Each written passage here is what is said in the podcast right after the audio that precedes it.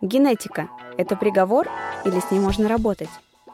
Если есть склонность к полноте, это на всю жизнь? Как бороться с генетикой и вообще нужно ли? Как определить свою генетическую предрасположенность? Обо всем этом мы поговорим в восьмом выпуске первого сезона, который носит название «Генетика не приговор». Здравствуйте, дорогие слушатели! На связи Токарева Мария, ваш заботливый тренер. Я являюсь опытным фитнес-тренером, специалистом по здоровому питанию и руководителем фитнес-проекта Dream Body, который работает офлайн в городе Томск.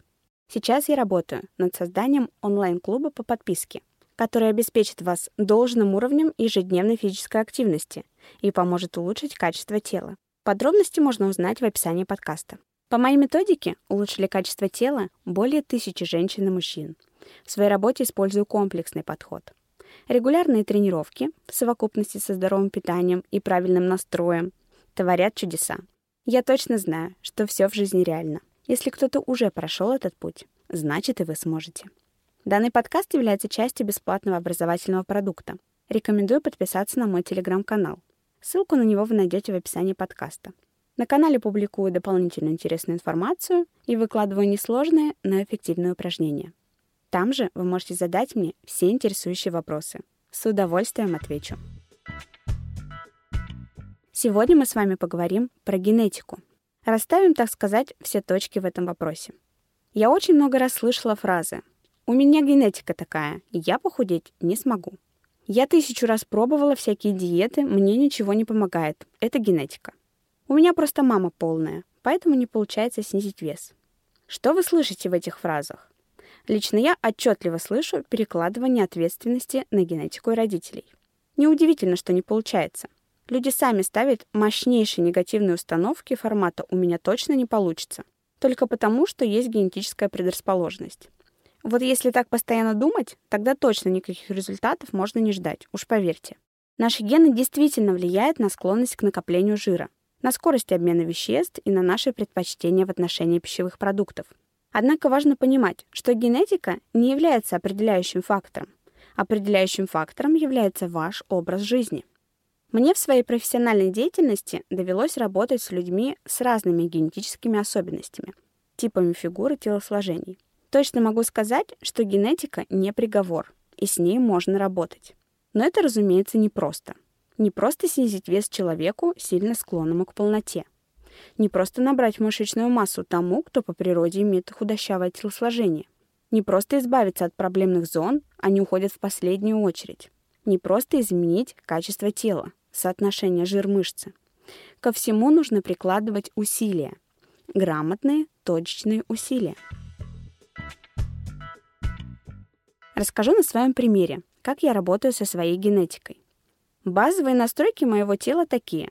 Склонность к полноте, ярко выраженный прямоугольный тип фигуры, тип телосложения мезоэндоморф. Про типы телосложений я буду говорить подробно дальше. Поговорим про остальные пункты. Начнем с того, что я так же, как и многие, имею склонность к полноте.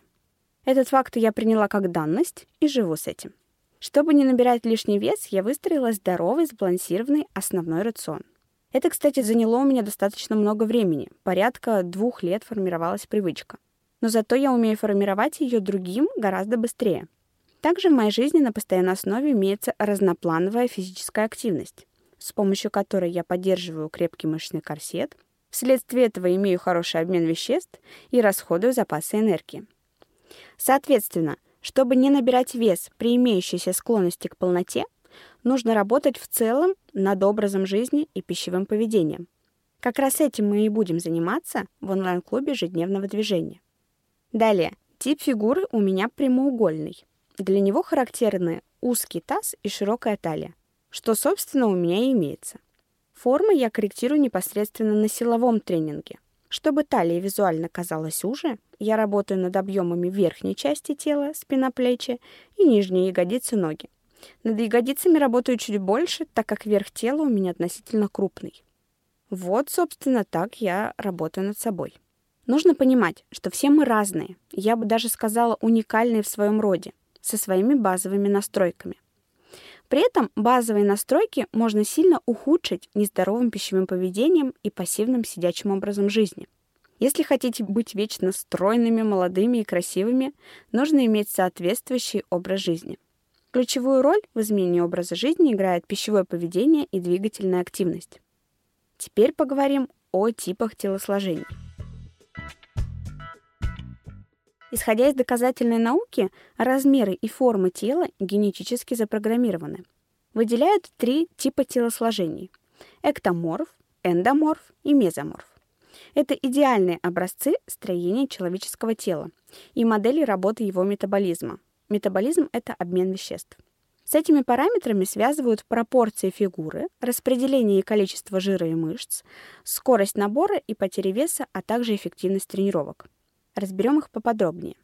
Первый тип – эктоморф. Это тип телосложения, который склонный к худобе. У его представителей узкие плечи, грудь и бедра, длинные конечности с небольшим количеством мышц.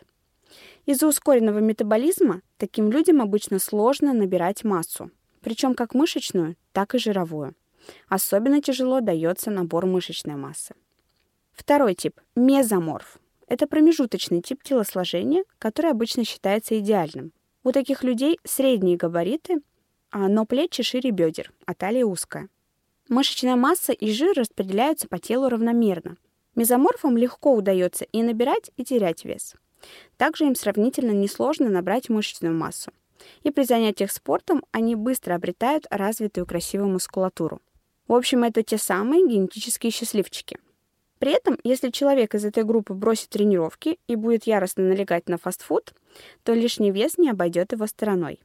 Но можно сказать, что поддерживать себя в форме им проще всего.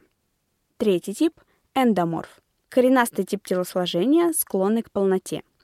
У его представителей бедра и средняя часть тела шире, чем плечи, а рост, как правило, небольшой. Они легко набирают вес и с трудом избавляются от него – Тело эндоморфа мягкое и округлое. У эндоморфов, как правило, больше всего мышц, но сделать их красивыми и рельефными очень сложно. Эндоморфы очень легко набирают любой вес, как мышечную массу, так и жировую. Если человек с таким типом фигуры ставит себе цель похудеть, тренировки должны быть обязательно активными. Эндоморфам нужно больше двигаться, чтобы увеличивать свой суточный расход калорий. Ну и, разумеется, строго следить за питанием. Важно понимать, что эктоморф, эндоморф и мезоморф – это идеальные типы, которые очень редко встречаются в чистом виде. В действительности, почти каждый человек представляет собой смесь типов телосложений. Рассмотрим комбинированные типы телосложений. Некоторые люди обладают ярко выраженными признаками сразу двух типов. К часто встречающимся комбинированным типам относятся эктомезоморфы, стройные, но при этом довольно спортивные люди – эктоэндоморфы с фигурой грушей. Общее телосложение худощавое, но много жира откладывается в районе бедер. Мезоэндоморфы – спортивные, но коренастые. К этому типу, кстати, отношусь я. Эндоморфы с фигуром яблока. Много жира накапливается на животе, но ноги стройные. Может быть избыток висцерального жира. Поговорим о том, как определить свой тип телосложения. Рассмотрим несколько способов. Первый. Сравнить отличительные черты, которые я проговорила выше. Можно соотнести свои габариты тела и опыт набора и потери веса с описанием каждого типажа. Помните, что чистых типажей практически не существует, поэтому вы вполне можете выделить у себя черты двух или даже всех трех типов. Оцените, каких признаков вы насчитали больше, и выделите доминирующий тип. Второй способ – измерить запястье. Обхватите запястье большим и указательным пальцем, чуть ниже кисти, ниже выпирающей косточки. Если пальцы наложились друг на друга, то вы, скорее всего, эктоморф. Если пальцы соединились, вы мезоморф. Если не достают друг до друга, эндоморф. Третий способ – измерить межреберный угол. Встаньте перед зеркалом и приложите ладони к ребрам в месте, где они расходятся под грудиной. Если угол между ладонями меньше 90 градусов, преобладает эктоморфный тип телосложения. Прямой угол говорит о мезоморфном типе, а тупой угол – об эндоморфном. У меня, например, прямой угол, но так как я низкого роста, талия у меня выглядит широкой, не как у типичного мезоморфа. Параметры тела человека, количество жира и мышц у него определяются множеством факторов. И тип телосложения не самый главный из них.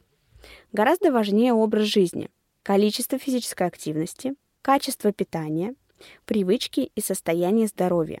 Я искренне считаю, что со своей генетикой бороться не нужно. Нужно понимать особенности своего тела и работать над его улучшением. И я вам в этом буду помогать.